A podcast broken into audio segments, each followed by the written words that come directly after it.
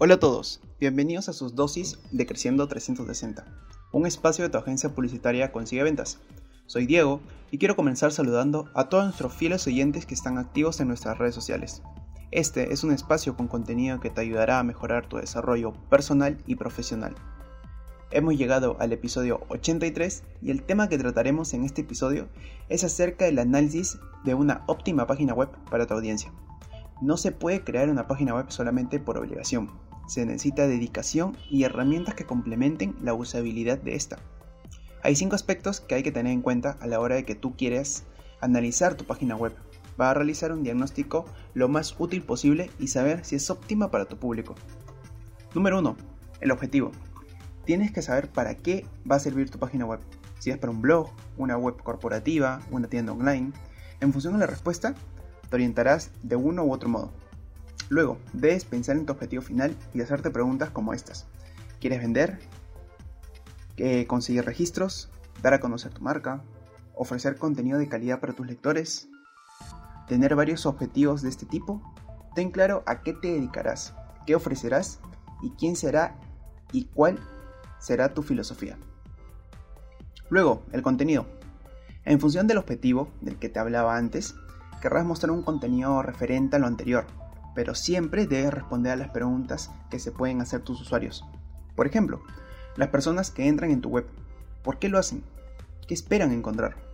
En función de esto, podrás establecer una jerarquía de información para colocar en primer lugar lo que más le interesa a la gente o lo que te resulta más rentable mostrar.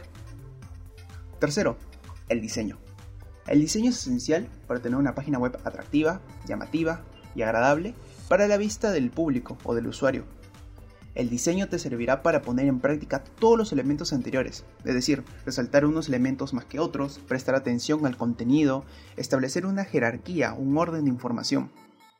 Debes tener en cuenta que los diseños cambian, las tendencias cambian y tienes que adaptarte a esto, dando constantemente una sensación de novedad, de innovación, experiencia y actualización.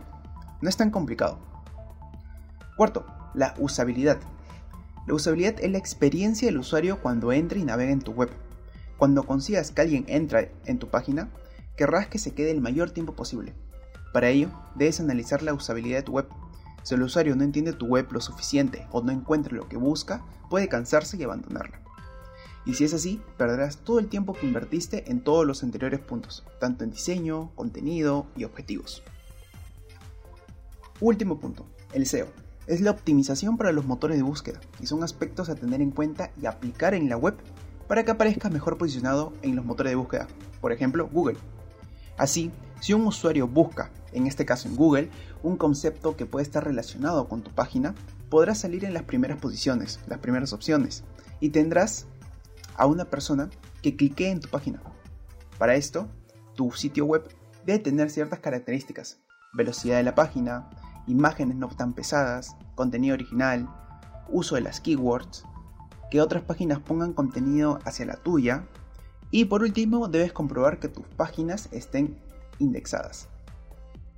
Bueno amigos, con esto hemos finalizado el podcast de hoy.